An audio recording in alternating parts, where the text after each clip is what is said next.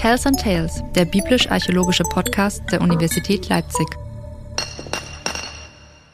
Ich bin Juliane Stein, ich bin Archäologin. Hallo Juliane, ich bin Hendrik Münchow. Ich bin eher Theologe. Heutiges Thema ist ähm, der Nabel der Welt, Jerusalem aus einer archäologischen Perspektive.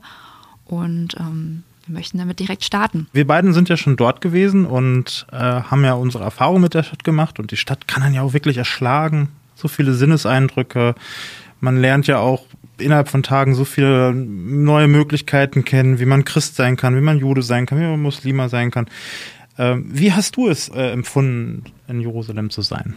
Also Jerusalem ist natürlich, es erschlägt einen mit den ersten Eindrücken. Ich hatte äh, tatsächlich wenig bis gar keine Vorstellung von Jerusalem, also trotz, dass man halt ähm, sehr viele Bilder immer in den Nachrichten davon sieht. Ich bin einfach dorthin gegangen und habe mich auch vollkommen verloren, ohne Straßenkarte dort in den Gassen und in den Straßen. Und ähm, man hatte irgendwie das Gefühl, also es wird einfach von jeder Seite, wird man... Ähm, so erschlagen von allen Eindrücken, von den Gerüchen, von den, von den Geräuschen. Hinter einem der Markt, der laut ist, vor einem beten Leute, an der nächsten Ecke eine Straßensperre. Ähm, ich selber habe dort ähm, archäologische Ausgrabungen besucht und im Prinzip, wo man da ein Loch in den Boden gräbt, findet man Archäologie.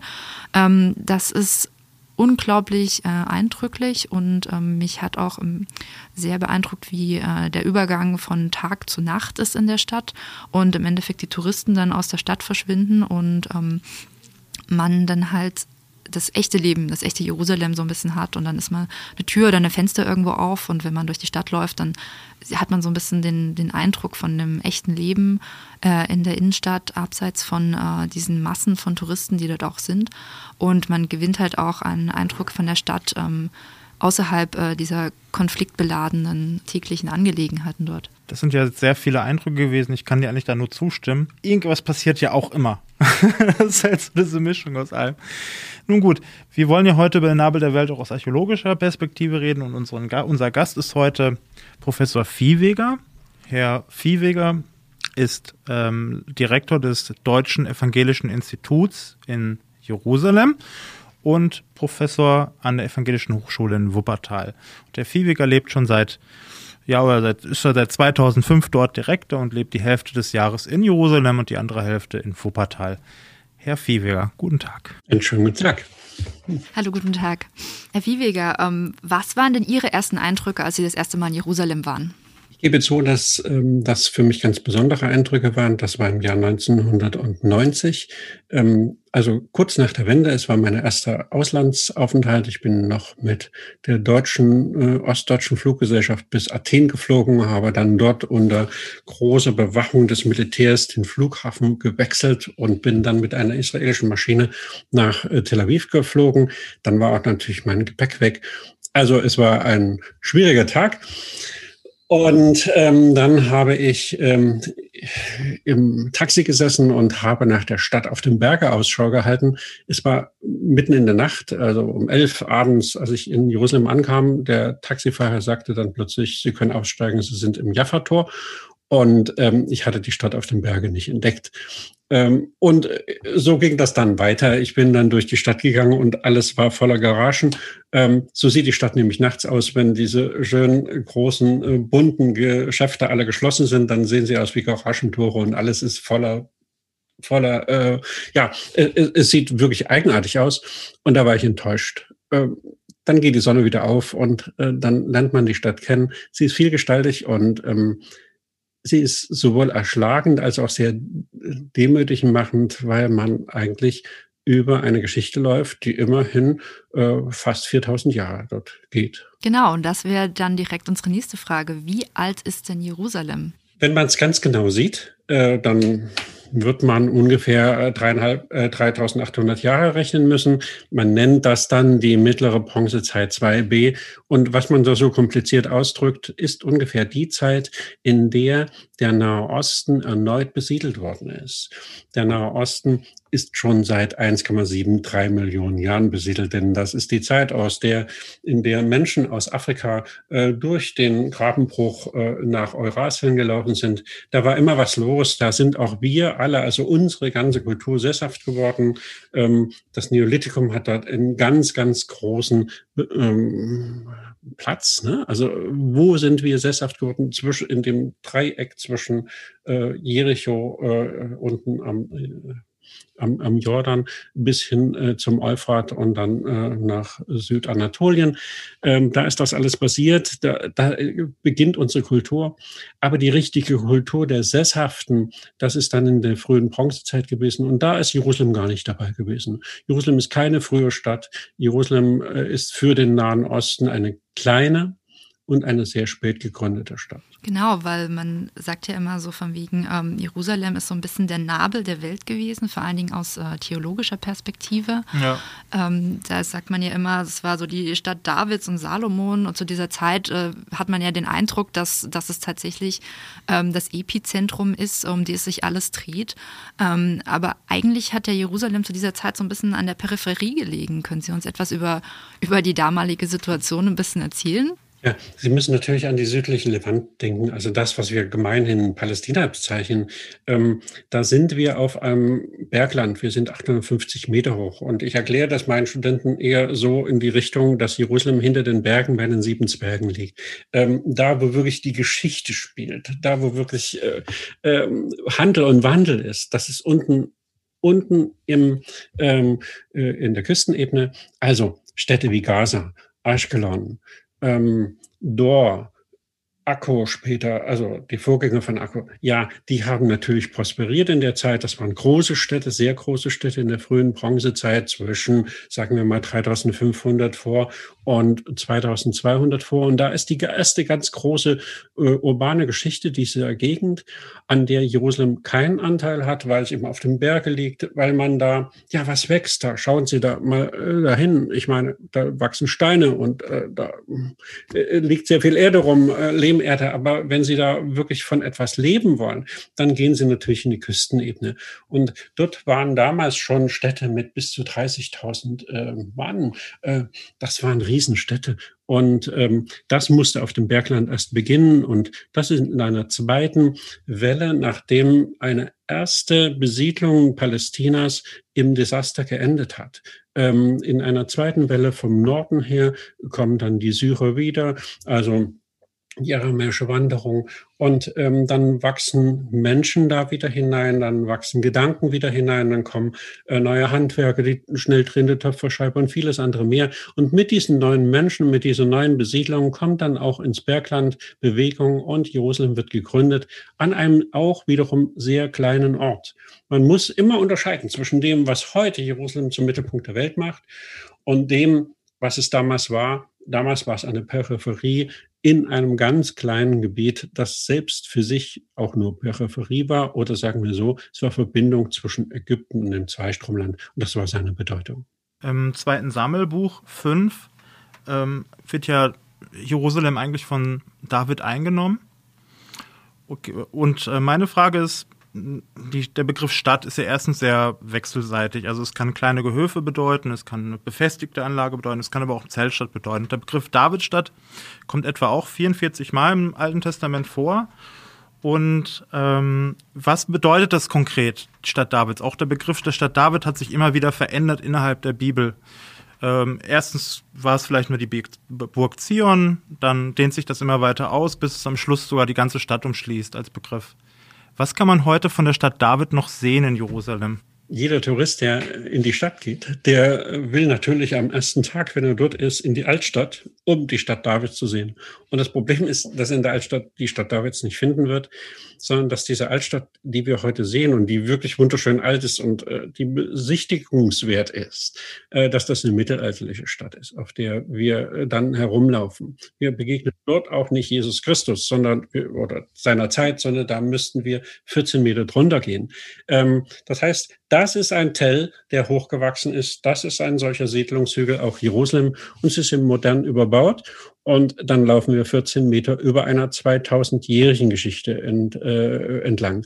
Wenn man zur noch älteren Geschichte, zur ursprünglichen Geschichte dieser Stadt will, dann muss man schon dorthin, wo wir heute von Davidstadt sprechen oder wo die arabische Bevölkerung von Silvan spricht.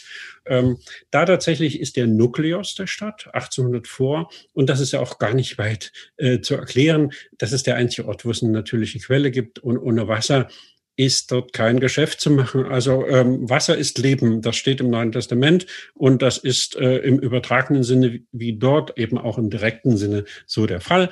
Haben Sie kein Wasser, können Sie keinen Ackerbau treiben, können Sie keine Menschen ernähren und auch keine Tiere.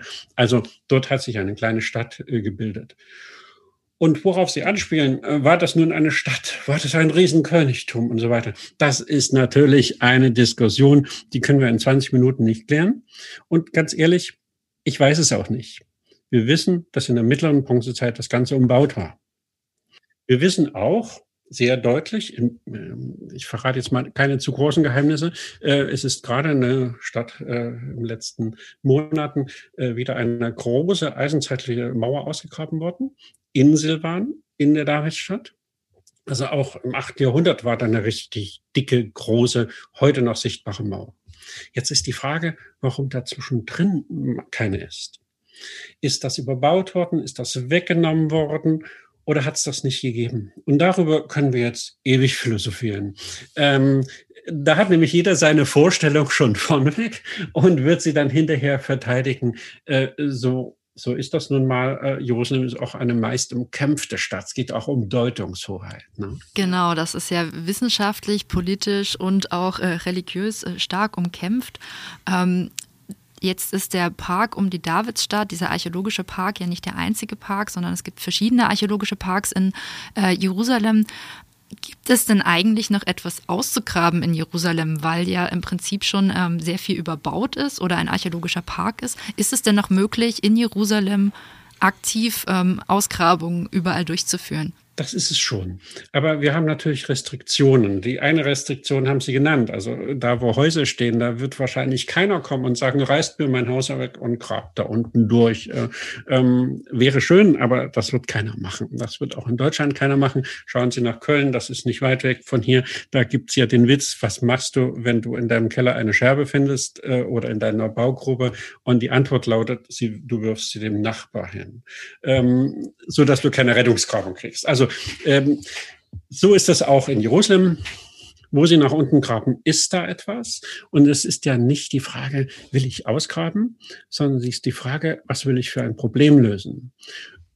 Das Ergebnis ist natürlich immer das, dass ich ein Problem gelöst habe, hoffentlich, und zehn neue äh, benennen kann. Aber davon mal abgesehen, ich will Probleme lösen. Und unser Institut ist ja schon seit über 100 Jahren da. Also exakt sind wir seit 119 Jahren dort.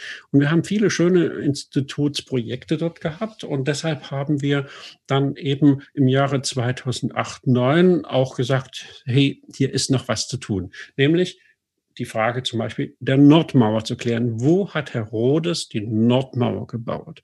Und äh, dafür konnten wir schon einige äh, Möglichkeiten finden, das zu tun. Das war unser erstes großes Projekt. Und da, wo wir jetzt aktiv daran arbeiten, das ist die Südwestecke der Stadt. Und das ist das Problem. Wie groß war die Stadt in verschiedenen Zeiten?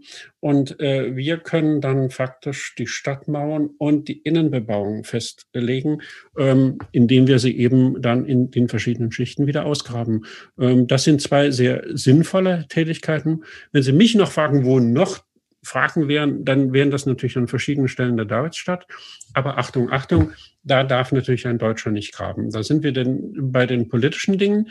Ähm, es ist wirklich nach dem äh, UNO-Gesetz für uns nicht möglich und tatsächlich, wir sind ja auch ein Institut, das mit dem Auswärtigen Amt sehr, sehr eng kooperiert. Äh, da würde sich selbst der Außenminister persönlich an uns wenden und sagen, das ist jetzt entweder deine letzte Grabung oder du lässt die Finger davon.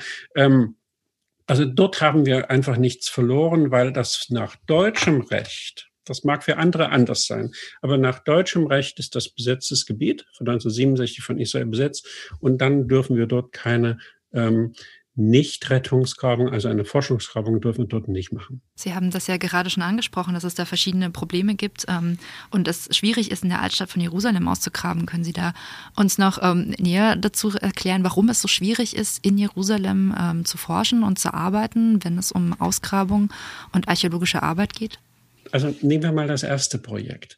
Wir befinden uns in der, im, mitten im christlichen Viertel, ganz an der Nähe des arabischen Viertels und fragen dort, wie groß war in der Zeit von Herodes dem Großen, das heißt dann auch in der Zeit, in der Jesus aus Nazareth in dieser Stadt war, wie groß war diese Stadt nach Norden hin? Nach Süden hin wissen wir das. Da stehen die Mauern noch an und dann können wir das gut äh, behandeln. Und da haben wir natürlich eine Nachricht gehabt, ähm, unsere evangelische Erlöserkirche, die gleich neben der Grabeskirche steht und so schön da mit ihrem schlanken Turm da über der Stadt hinausragt. Also ist schon ein schöner Landmark für Leute, die in der Stadt sind, ist das ein Geheimtipp, äh, hoffentlich nicht geheim, äh, einfach mal auf den Turm zu gehen. Mit einer Gruppe ist das nicht möglich, weil es einfach zu eng wird. Aber Sie können in alle vier Richtungen schauen. Sie sind mitten in der Stadt.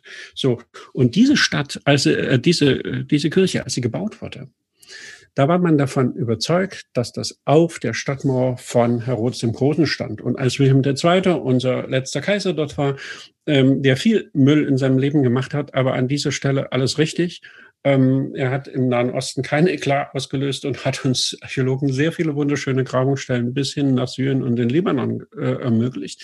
Aber als er dort war, war in der frommen Überzeugung, dass genau auf der Mauer von Jesus, äh, von der Zeit von Jesus Christus, also von der Mauer, die Herodes der Große gebaut hat, diese Stadt stünde. Diese Mauer haben wir ausgegraben. Es ist mitnichten eine Mauer aus der herodianischen Zeit. Und die herodianische Zeit ist unter der Kirche nicht zu finden. Wir sind 14 Meter tief. Wir haben einen archäologischen Park da reingebaut. Sie können mit Treppen und Stufen und mit Brücken da durchlaufen und können sich das angucken. Äh, wir sind in der Zeit von Herodes dem Großen außerhalb der Stadtmauern. Ganz in der Nähe von Golgatha. Wir können auch die Verbindung zu Golgatha hinbringen. Und auch da haben sich, also für mich persönlich, wahrscheinlich wussten andere Leute das schon viel besser von weg. Ähm, für mich persönlich haben sich da Realitäten äh, aufgegeben, nämlich, dass dieses Golgatha ein natürlicher Berg war, der dadurch entstanden ist, dass dort ein riesengroßer Steinbruch angelegt worden ist. Und zwar von Herodes dem Großen. Der hat vor seiner Mauer, also wir sind außerhalb der Mauer, und er hat vor seiner Mauer einen riesen Steinbruch angelegt. Dann ist die Mauer höher, entsteht ein natürlicher Trockengraben. Ne? Und dann hat er alles Gestein benutzt, um Baumaßnahmen durchzuführen. Das ist ja Kalkstein. Und dann hat er den Tempel davon gebaut von 21 vor bis 4 vor. Dann hat er ein neues Stadtviertel gebaut, um das es uns ging. Wie groß war das? Wo stand das denn eigentlich? Und dann hat er eine Stadtmauer gebaut, von der wir wissen, dass sie da war, weil Flavius Josephus uns davon berichtet, sogar die Tore und alles Mögliche. Aber kein Mensch hat auch nur einen Stein davon bis jetzt gesehen. Und das ist einfach das Problem. Wie werde ich dem Herr? Und so haben wir unter der Stadt, äh, unter der evangelischen Erlöserkirche gegraben, haben die Zeit von Herodes dem Großen eben nur als äh, Steinbruch gefunden, haben dann hinterher die Einschwemmung gesehen, die dann die Gärten um äh, oder die Felder um Golgatha herum zeigen und uns eine realistische Idee von Golgatha gegeben haben, der einfach nur ein stehen gebliebener, weicher Kalkstein war, den es nicht gelohnt hat abzubauen. Für den Tag der Kreuzigung von diesen drei Menschen äh, am Tag vor Pesach macht es natürlich Sinn. Dann kann man einen Menschen kreuzigen und in der Stadt sieht man das. Es ist nur 40, 50 Meter entfernt von der Stadtmauer und man hört die Menschen schreien, der Abschreckungseffekt ist da und auch der Gau Gaudi-Effekt. Äh, denken Sie an das Mittelalter und da wird jemand verbrannt und dann sind die Leute auf der Straße und dann gucken die und dann wird die Hexe verbrannt und wunderbar. Also Menschen sind schon zu vielen Dingen fähig, vielleicht wir auch. Also wollen wir nicht uns zu sehr erheben, aber so mag das auch da abgelaufen sein. Und dann haben wir natürlich sehr viel gefunden von der Zeit von Hadrian. Da waren wir dann in der Stadt von der Zeit von Konstantin und vom Mittelalter.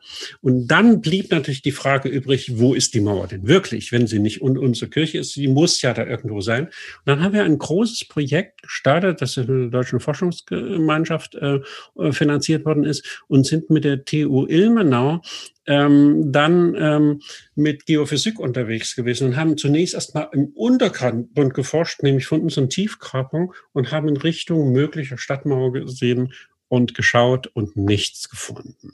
Es ist, äh, die können ungefähr 20, 30 Meter in die, in die lockere Erde schauen und gucken, kommt jetzt ein Kalksteinfelsen oder kommt da keiner. Es kam keiner. Und wir wissen heute, dass es äh, 45, 50 Meter von uns entfernt ist von der Kirche, also da, wo wir den Tiefschnitt haben, einen der Tiefschnitte. Und äh, das haben wir dann von oben her ähm, durchaus ähm, entdecken können. Aber da sind wir eben dann in der Nacht immer zwischen zwölf und vier früh wenn kein Tourist da war. In der Zeit war ja die Stadt noch nicht leer, das konnte man nicht an, mit äh, technischem Equipment durchgefahren. Es hat viereinhalb Jahre gedauert. Es waren einige, äh, notwendig, einige verschiedene ähm, Maßnahmen notwendig und da ist auch äh, von unseren Kollegen aus Ilmenau eine richtig Neuerung gemacht worden. Die haben Patente angemeldet und so weiter. Das mussten sie aber auch, weil eben mit herkömmlichen Geophysik kann man natürlich nach unten schauen, wenn sie auf dem Feld sind und äh, sie äh, prospektieren da etwas und da liegt ein römisches Fort drunter, da, da können sie natürlich sehen, hier war der Turm und hier war der Eingang und so weiter. Aber wenn sie in einer Stadt sind, die 14 Meter bebaut ist, und obendrauf liegt das Abwasserrohr und dann kommt das Rohr, das, ähm, äh, wo die Leitungen drin sind. Und da hat jeder nach seinem Gusto gebaut. Wir mussten natürlich die ersten zwei, drei Meter völlig rausnehmen und gucken, was ist denn dann unten drunter. Und äh, das äh, war eine ganz, ganz schwierige Kiste. Wir wissen heute, wo die Mauer ist. Aber wir haben immer noch keinen Stein davon gesehen. Aber wir können heute sagen, wo sie ist. Und ähm, das Rätsel ist gelöst. Also die Frage ist gestellt und äh, die Antwort kam nicht durch die Ausgrabung, sondern in dem Fall durch die Geophysik. Und nach mehreren Verhaftungen nachts, weil natürlich die Armeepatrouillen dann immer kamen und sagten, was macht ihr hier mit einem Gefährt, äh, das aus Carbon und Holz gebaut ist und sehr viel Technik drauf hatte. Wir hatten natürlich unsere Genehmigung mit und wir hatten einen sehr, sehr netten Menschen, das war der Dr. Sachs aus Ilmenau, der dann gern auch den, ähm, den Soldaten und Soldatinnen, die so zwischen 17 und 19 waren, noch eine Grundeinführung in Geophysik gab und in eine kleine Vorlesung gehalten hat. Dann sind wir weitergezogen und haben dann die Messung weitergemacht, ja. Über 20 Jahren Archäologe und leiten Ausgrabung.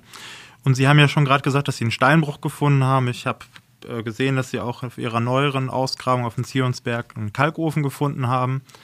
Ähm, was ist denn Ihr spannendster Fund gewesen, der Sie immer noch fasziniert, den Sie in Ihrer Geschichte als Archäologe gefunden haben? Also da hat es natürlich sehr viele Funde gegeben. Ähm, ähm, der spannendste Fund, der stammt vom Talsera, der liegt im Norden von Jordanien. Das war auch meine erste ganz, ganz große Grabung, jedenfalls die, die ich alleine verantwortet habe. Und ähm, da haben wir eine Plakette gefunden, die ist etwa 10 Zentimeter breit und 15 Zentimeter hoch, ist ungebrochen. Und etwas, was so noch nie von weg gefunden worden ist, darauf ist ähm, in einem Relief ein König dargestellt. Es ist kein Gott, weil dieser Mensch äh, läuft auf der Erde. Götter laufen nicht auf der Erde. Die stehen auf Tieren oder stehen auf Felsen oder auf Gebirgen oder wo auch immer. Und es ist ein Mensch mit freiem Oberkörper, sehr schön mit Goldschmuck äh, versehen. Er hat in der Hand einen äh, Speer. Der Speer ist weg, äh, aber die Hand ist noch leer. Und er das ist offensichtlich von unserem Tell, äh, den Tel Sera, also im Nordwesten Jordaniens, ganz in der Nähe des Sees Genezareth gelegen, ist das der Stadtkönig dieser Zeit. Und zwar dieser Zeit, sagen wir mal 1150, vielleicht 1100. In diesem Rahmen hält sich die Ziffer 10 Probe. Also ähm, auch diese Schicht, die wir da haben. Wir haben ja über 30 Schichten, wir haben über 30 Städte dort, wovon wir 25 bis jetzt nur ausgraben konnten, weil es sonst zu tief und zu gefährlich für die Ausgräber wird. Es ist ein wirklich dankbarer Hügel und von dem haben wir nun den König. Und da stellt sich ja immer die Frage, ist das nun ein Israelit oder ist das ein Aramäer oder was ist das für einer? Und man sieht, dass man über, überhaupt ethnisch von ihm nicht viel sagen kann, aber ist angezogen wie ein Syrer, einen syrischen Franzenmantel an. Äh, der Schmuck äh, deutet eher so in die südsyrische Ecke, äh, in, in die Gegend, also die Tradition. Und dann hat er seine Feinde um sich herum geschart in ganz ähnlicher Art und Weise wie in den großen Basaltstelen, die wir sonst auch haben, es im Zweistromland gemacht wird. Dann sieht man, wo der seine Vorbilder gehabt hat. Aber in Wirklichkeit war der ein Stadtkönig. Und dieser Stadtkönig konnte so weit herrschen, wie er gucken konnte. Gut, vom Tessera schaut man weit, auf der einen Seite vielleicht bis zum See Genezareth, auf der anderen Seite bis zum Jordan und dann bis zum Abbruch äh, des, äh, also bis Irbeten, äh, da wird er geherrscht hat, aber er hat sich gefühlt oder hat sich gegeben wie ein syrischer großer König in Damaskus. Kann man sich den König von Jerusalem in dem Moment äh, auch so vorstellen, dass er sich äh, so gefühlt hat und so dargestellt hat? Das kann man sich gut vorstellen. Also äh, bitteschön, wir müssen mal über David und Salomon durchaus reden. Ähm, ähm, was waren das für Typen? Erste Antwort, ich weiß es nicht. Zweitens, äh, wenn Sie von der Zeit schauen, wo die, der Stamm Juda, der ja dann Jerusalem irgendwann als Hauptstadt hatte, ähm, wo die ihre erste Stadt gegründet haben, Hebron, später Jerusalem, die vielleicht auch teilweise oder vielleicht auch ganz ummauert war, das wissen wir ja heute noch nicht. Ähm, und vielleicht werden wir es nie erfahren, dann ist es aus der Sicht der Leute, die vorneweg Schafe und Ziegen gezüchtet haben, ein riesengroßer Effekt gewesen. Wenn Sie zurückschauen, ist das natürlich ein Klacks. Und in diesen Differenzen werden wir immer leben, weil es interpretatorische Differenzen sind. Und so gucken auch die Leute halt drauf. Leute, die eben gern den David als ganz großen König haben wollen, machen das stark, was sie über ihn sagen können. Äh, Eilat Massar hat von Salomo eine 90 Meter lange Mauer gefunden. Die kann aus Salomos Zeiten sein, die kann aber auch 50 Jahre später sein. Also so genau sind nun ähm, Datierungen mit Keramik und auch C14 nicht. Da wird auch die Archäologie manchmal missbraucht oder über, überfordert will ich mal einfach sagen. Sie wird einfach überfordert mit den Fragen, die wir haben als Theologen. War nun David ein großer König oder nicht? Äh, für die Leute Zeitgenossen, ja. Für die Leute rückblickend eher nicht. Aber dann setzt ein Effekt ein. Und das ist auch der Effekt mit, äh, warum Jerusalem im Mittelpunkt der Welt ist. Wenn ich jetzt immer weiter zurückschaue, dann ist der Religionsgründer für die Judäer. Ne, der hat die Lader nach Jerusalem gebracht. Der hat einen Tempel bauen lassen, den dann sein Sohn gebaut hat, ähm, dann ist der Religionsgrund immer größer. Nun haben Sie zum Glück nicht dieses Vorteil, diesen Vorteil, den ich habe, nämlich in der größten DDR der Welt geboren zu sein. Da wissen wir natürlich, dass unsere Allvorderen, je länger sie tot war, immer größer wurden. Die haben das alles schon gewusst. Und als ich klein war, gab es noch dieses wunderschöne Gedicht, im Kreml brennt noch Licht, Stalin schläft noch nicht. Da hat er sich nämlich nachts immer wunderbar dafür gesorgt, wie es mir als Kind da so ging. Ne? Also Sie können natürlich im Nachhinein mit ganz, ganz vielen Traditionen ähm, Ihren Religionskonto ganz hoch jubeln. So wie das da gejubelt wird, so war David nicht. Aber dass er auch nur ein ganz kleiner Kleinführer war, das glaube ich dann auch nicht. Das war er nämlich für seine Zeitgenossen nicht. Zeitgenössisch hat er sich schon richtig groß gefühlt. Aber das, also in unserem Sinne war es nicht. Ne? Ähm, aber diese Differenz, die müssen sie einfach aushalten. Natürlich ist Jerusalem ähm, auch wegen ähm, dieser, dieser als Epizentrum oder als, als Kern äh, der Entstehung von äh, aller großen Religionen der Welt mittlerweile ein Kristallisationspunkt für sehr viele politische Konflikte. Ähm, kann denn die Archäologie in dem Fall auch verbindend wirken? Sie haben ja da ähm, Projekte gestartet, unter anderem mit äh, palästinensischen Jugendlichen. Ähm, kann da die Archäologie auch, ähm, wie gesagt, ähm, ein verbindendes Element bilden? Die Archäologie kann vieles aber sie kann ganz bestimmt nicht die Weltpolitik verändern.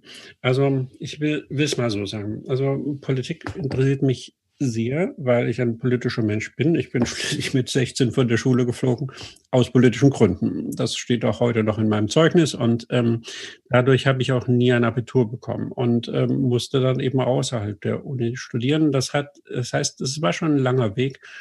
Und ähm, die Wende 89 ähm, war ein guter Punkt, den ich ja auch in Leipzig äh, in Nikolaikirche, wo ich äh, gelebt habe, ähm, dankbar miterlebt habe und auch dankbar mitgestaltet habe. Aber als so ein politischer Mensch muss man auch dann irgendwo sehen, wo sind meine Grenzen. Ich habe diesen Streit ums Heilige Land geschrieben. Das gibt es inzwischen in sieben Auflagen. Äh, die achte wird gerade vorbereitet. Ähm, das habe ich mir eben deshalb geschrieben, weil Frau Merkel, die uns besucht hat, gesagt hat, Herr Wewiger, was macht der Friedensprozess? Und ich habe gesagt, Frau Merkel, wir haben keinen. Wir haben nur eine Abwesenheit von Krieg. Und dann hat sie gesagt, das glaube ich nicht. Und dann haben wir eine Stunde darüber diskutiert. Sie hat es mir immer noch nicht geglaubt. Und dann habe ich im Nachhinein gedacht, das musst du mal zu Protokoll bringen. Du musst einfach mal sehen, den Leuten sagen, was du hier siehst und äh, das ohne Schaum vom Mund und einfach beschreiben, wie sie die eine Seite das und wie sie die andere das und wie hoffnungslos ist es. Es ist tatsächlich zunächst erstmal zu sagen, es ist hoffnungslos, so wie es bei uns ist. Und sie werden als Mensch, der von außen kommt, also auch ich werde es als Gast nicht schaffen, dieses Land zu vereinigen und äh, zusammenzubringen. Was wir machen können, wir können kleine Projekte starten, aber diese Hoffnung, wir bringen dann Leute zusammen und ab sofort äh, bricht der Frieden aus. Ähm, diese Hoffnung erliegen wir schon seit 40 Jahren. Das wird auch durch unsere Projekte nicht kommen. Sie können nur ganz subversiv sagen und sagen, ich verändere es zwar nicht, aber ich versuche es wenigstens. Und äh, viele kleine Leute an vielen kleinen Stellen können viele kleine Dinge tun.